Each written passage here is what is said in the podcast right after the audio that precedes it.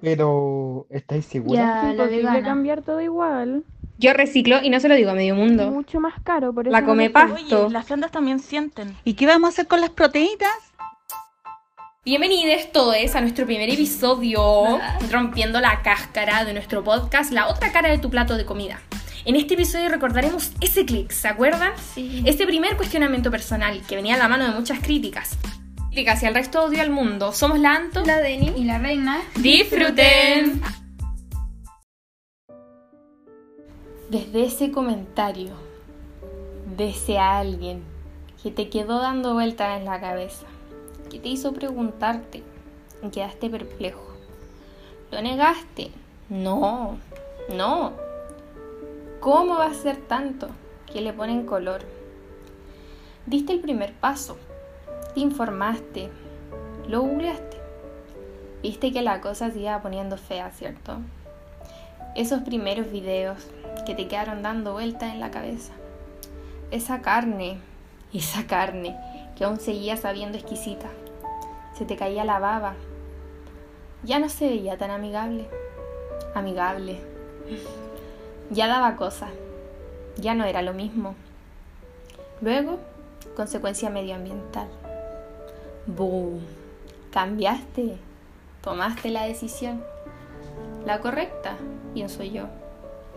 Te diste cuenta del daño que estabas causando, no solo a ti, sino también a tu cuerpo, al medio ambiente, a ese animal.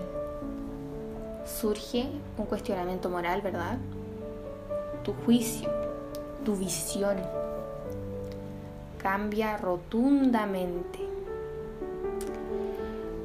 Como sociedad, como humanos, intelectualmente superiores a otros animales. ¿Dónde están nuestros valores? ¿Por qué no siempre aplican? ¿Por qué siempre elegimos seguir a los demás? ¿Por qué normalizamos la muerte? Una vida menos. Todo parece llevar a lo mismo. Hay miles y miles de argumentos. ¿Por qué? Sí, hay consecuencia económica para la salud medioambiental que nos afecta directamente y no deja de ser importante. No, no es mentira que la industria por agricultura animal y criar animales para el consumo produce más gases de efecto invernadero que todo el sector transportista. No, no es mentira que es la principal causa de deforestación tropical, la extinción de especies, zonas muertas en el océano y el uso de agua dulce. No, no es mentira que cada vez es más alarmante. Esto ocurre a cada segundo. Solo lo puedes detener tú, con tus acciones. Y recalco, nos afecta directamente, directamente, como individuos, como especie. Pero lo más importante, ¿dónde, dónde están los valores básicos de la sociedad? Nuestros valores básicos como persona. ¿Por qué estos aplican solo para algunos? Para algunos. ¿Por qué preferimos ignorar? De esta manera se vive más tranquilo. ¿A qué costo? ¿A qué costo? Sí, es difícil salir de la burbuja, del cascarón, de lo que todos normalizan. Pero es muy necesario, lo vale. El mundo, el mundo entero lo necesita. Por más cliché que suene, lo necesitan ellos. Son individuos. Por algo se parte, paso a paso. Todos podemos aportar y todos ponemos un grano de arena.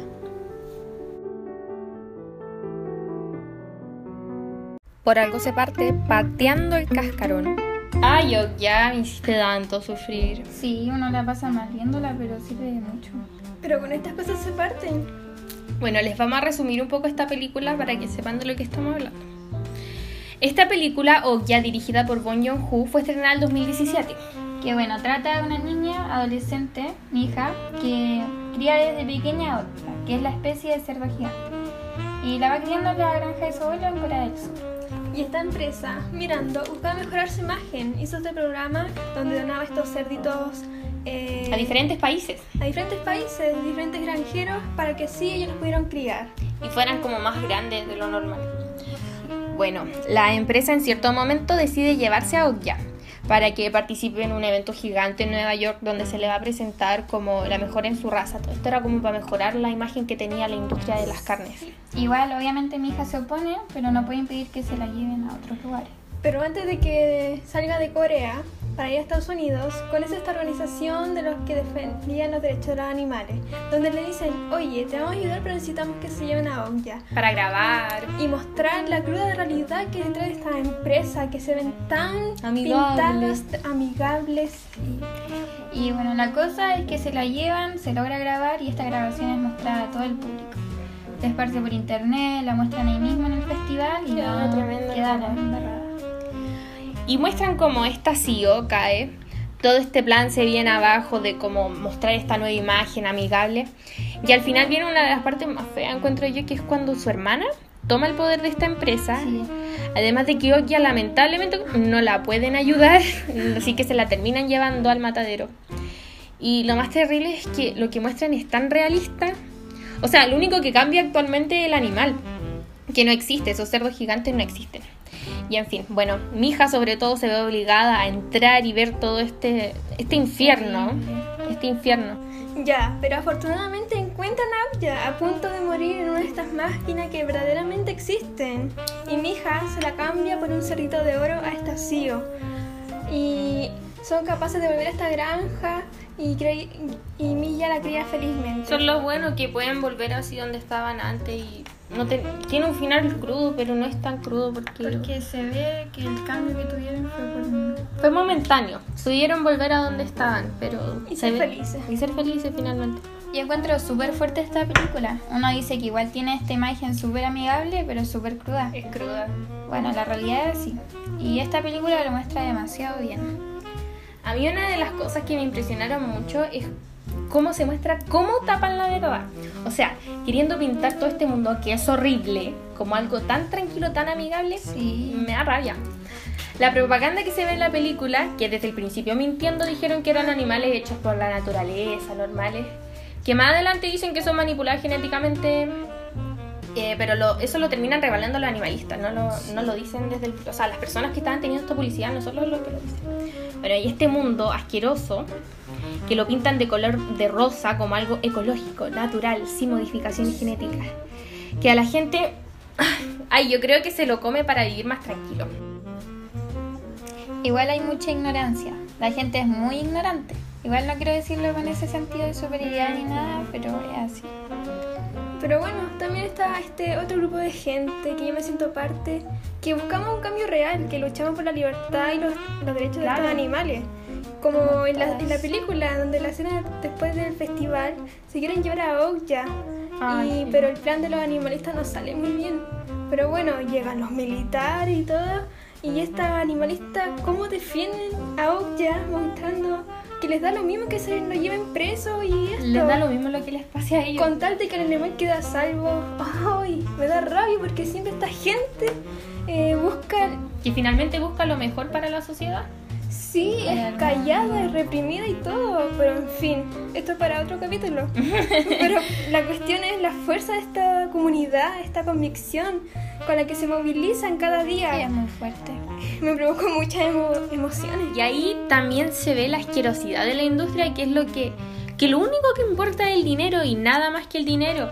Les da lo mismo todo con tal de alcanzar ese objetivo. El poco valor que tienen algunas vidas, o sea, seres pensantes que sienten. Ahora me acuerdo cuando en una parte mi hija se resbala hacia algo en altura Ah, y, a- sí. y alcanza a sujetar Okya con una cuerda. Y Okya intenta que no se caiga. Y bueno, el cerdo piensa como una idea, un Para plan subirla, y crea una palanca con una rama, pero tenía que hacer contrapeso, entonces Okya, finalmente ella, el cerdo se tuvo que tirar para que para poder salvarla y que y se sacrificó por su por su dueña. Por mi hija. Bueno, oh, ya quedó vivo si se lo preguntan, po. Un cerdo súper inteligente, que eso también pasa en la realidad. Las vacas, no sé qué CI tienen, pero son muy parecidos al de los perros. El de los cerdos creo que es el del niño de 3 años. Entonces ahí uno, no sé cómo la gente le, le da lo mismo tocar esa inocencia que tienen algunos animales, que finalmente son como niños. Yo lo veo así. Sí, son iguales. Otra escena que creo que es muy bueno recordar es cuando Milla y Okja estaban saliendo al matadero y mi hija veía a todos los cerdos en fila para morir. Sí, los gritos, la imagen. Como dirigió. Luego una mamá cerda intenta sacar a su hijo, Ah, por pero sí, eh, la cerca eléctrica, para que mi hija se lo pueda llevar. Y lo Y lo logra, po. Y Okja, como era grande, eh, lo esconde en su boca para que pueda irse con ellos y sobrevivir y vivir una vida digna. Otra cosa que me llegó igual fue el amor que le tenía a mi hija, a Okya, y la resistencia que tuvo en todo momento. Ella se daba cuenta igual que de que no solo era un animal más. Claro, es que ahí se ve cómo ha cambiado cuando la persona es 100% consciente de una real existencia del animal. ¿A qué me refiero? Como ser pensante, que siente, que, Que sufre. que sufre y ama igual que los seres humanos. Que es un amor que yo lo encuentro como un cariño tan lindo, tan puro, si se puede decir así. O sea, el mismo que la mueve a luchar por esta cerda, meterse en este lío, en este problema, arriesgarse. Se arriesga por ella. O sea, yo creo que por eso algunas personas comerse un gato, un perro, es una abominación prácticamente, porque no tienen ese enlace afectivo con el animal, no tienen esa, esa real conciencia de existencia del animal. Claro, pero igual luego esa misma gente va y se come una hamburguesa del McDonald's con una sonrisa de oreja a oreja. Es especismo, y es es especismo, netamente especismo. Esta película es fuerte, sí, sirve mucho si uno está iniciando en este mundo. Es bueno verla, te ayuda a reflexionar, a mí me ayudó mucho. Ay, Eh, nos sigue ayudando. nos sigue ayudando, yo aún la veo y lloro incluso. Lloramos. Lloramos todas. Una muy buena película y por si acaso aún sigue en Netflix para que la puedan ver todavía. Contrólate y respira. Bueno, bueno, acá en esta sección va a ser como para la gente que ya lleva un poquito más de tiempo en este mundo del vegetarianismo, del veganismo, que to- todos estos comentarios, estos sentimientos, que, que- Nuestra experiencia. experiencias nuevas cuando uno está empezando en todo este mundo. Entonces, aquí vamos. Bueno, podemos partir con, con lo que se puede llamar la rabia con el mundo y el despertar personal. Esas cositas que uno, con las primeras cositas, como la película que acabamos de conversar, que son las primeras cosas que nos, que nos abren a este mundo, a pensar, a reflexionar. A tener un pensamiento crítico sobre estas acciones que lo hace toda la sociedad, ese, este especismo que tiene cegada a toda la... A todas las personas y que me tuvo cegada a mí, que, que a mí me caían mal los veganos, los vegetarianos, hasta las feministas. Mira cómo termina. Y lo que nos incita a dar el primer paso. El primer paso. El primer paso es, bueno, nosotras somos todas adolescentes, supongo que se dieron cuenta. Entonces, el, el contarle a, los, a nuestros papás, Sí. Creo que es lo más bello show. viene la charla. Esa charla que te dice, no, pero ¿dónde vas a sacar tus proteínas? No, pero hija, es que no se puede vivir sin carne, ¿no? No, no. Y, y no te creen, pues. Y uno, y uno, uno, cuando está tomando esta decisión, uno se empieza a informar mucho. Si por eso uno toma la decisión, porque uno está bien informado. Entonces, y tampoco te creen la información. Sí. Dicen, no, es que eso Sí. lo está inventando, déjate decir verdad. Los doctores dicen que tenés que comer carne. Todos dicen que tenés que comer carne, es la típica, la, la prensa, todo te lleva a lo mismo. Se llevan por acá a través de puros mitos. Sí, es verdad, puro, a punta de puro mito. Pero bueno, hay que entenderlo. Igual yo pienso eso de que ellos siempre quisieron como lo mejor para nosotros y por eso les costó tanto aceptar este cambio. Es lo que tienen organizado desde siempre. Claro. La charla yo creo que igual fue diferente, que cada uno lo vive, cada persona lo vive diferente. Sí, yo creo que para todas es diferente la experiencia de contarles. De abrirte al mundo de, esta manera nueva de vivir que al final es un estilo de vida también. Sí, pues sí, ¿Cómo fue la tuya? Eh, por ejemplo, la mía no fue tan difícil porque de hecho mi mamá hasta se unió como al proceso de volvernos vegetarianas y no fue súper fácil. Eh, también... ¿No te cuestionó?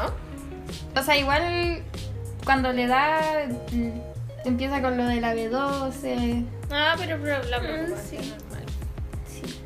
En cambio, la mía, yo tuve que un día decirle a mi mamá prácticamente, mamá, yo no voy a comer más carne y no hay nada que tú puedas hacer para impedir que lo haga. Y bueno, para los que conocen a mi mamá, mi mamá es Brígida.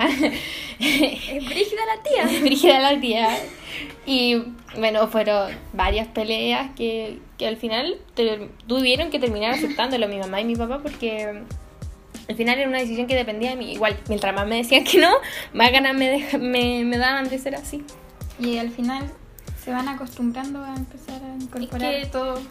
Sí, tienen que aceptar y que independientemente de que sí, somos bebés prácticamente, igual ya a esta edad uno tiene un poder de decisión y un poder de análisis diferente, que ya puede tomar decisiones aunque sean pequeñas, como así. ¿Y la tuya, Anis? No, la mía, mi papá, o sea, yo tomé la decisión porque mi hermano era vegetariano, entonces fue como... Ah, tu familia ya estaba metida en ese. Sí, mi hermano ya estaba metido, pero mis papás no sabían y cuando se los conté fue como, totalmente negativas si andan, no, yo no quiero ser tu hija, no voy, tenés que comer sí o sí carne, ¿no? Te voy a morir y todos esos comentarios. Sí, si te la arregláis. Si tú te la arregláis solita, te voy al médico y te haces todo. Y uno le dice, sí, sí lo voy a hacer, así como para puro. Y al final uno termina haciendo. Es que uno termina. Uno termina buscando cómo termina... cocinar se termina informando sobre Y ya finalmente ellos cuando lo aceptan ya te llevan al nutricionista y esas cosas. Cuando ya lo aceptan de que no les queda. Incluso se comen tu comida y dicen, ay, qué rico. Sí, sí. van probando. van probando. Hasta se van influyendo. sí.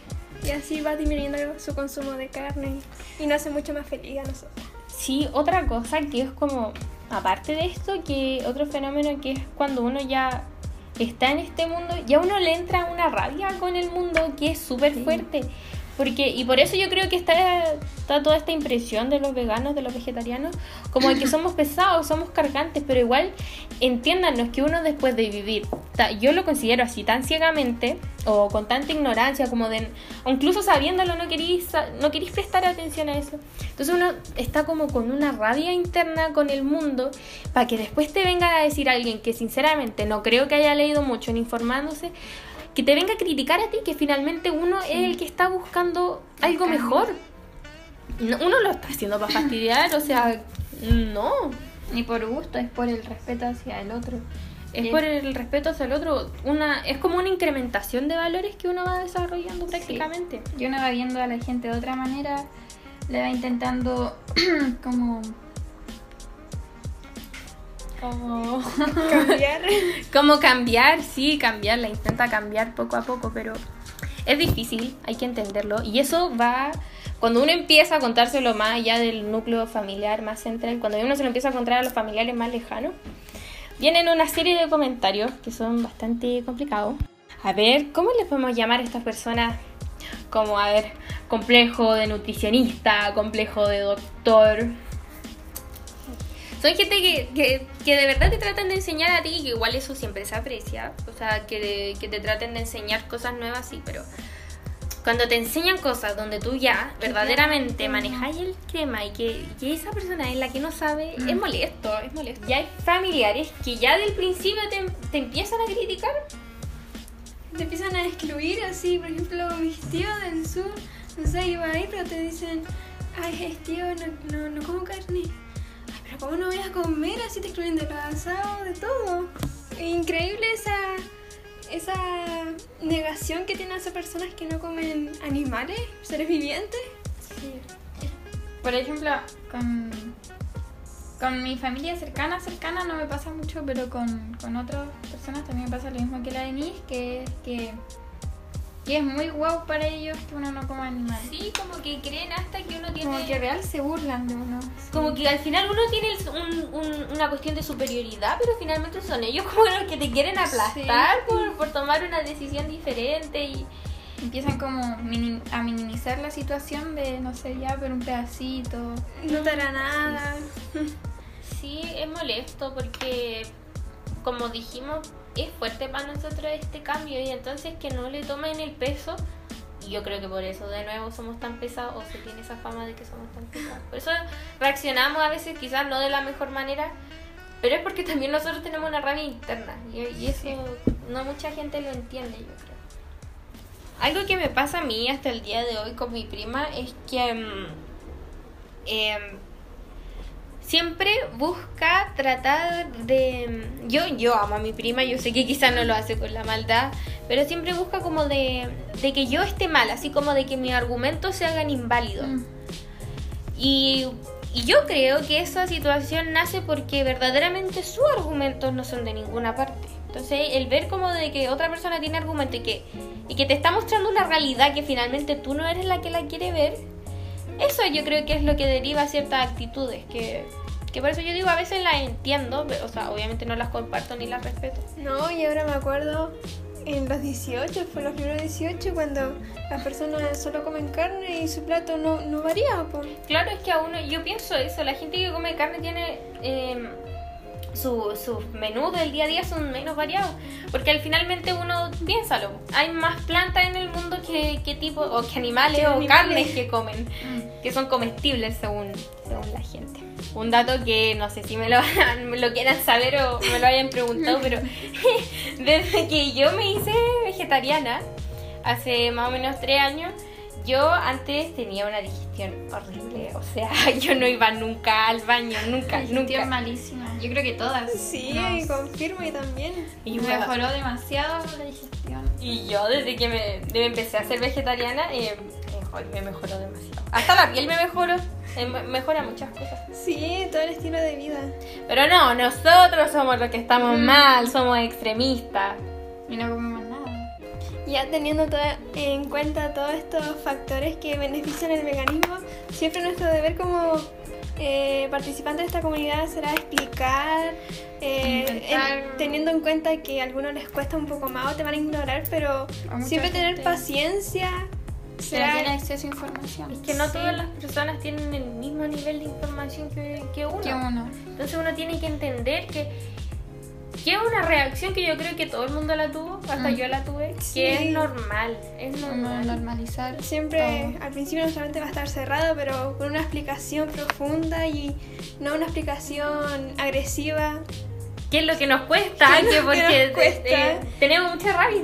Sí, eh, pero lo intentamos, será siempre abrir la mente de las demás personas que siguen consumiendo can- carne y poder ayudarle a cambiar su Hacer un alimentación, cambio. hacer un cambio. lograr hacer un cambio, pero eh, la- hay que tener mucha paciencia con el saber, porque no todo el mundo está en la misma condición de pensamiento que el otro sí se puede. Sí.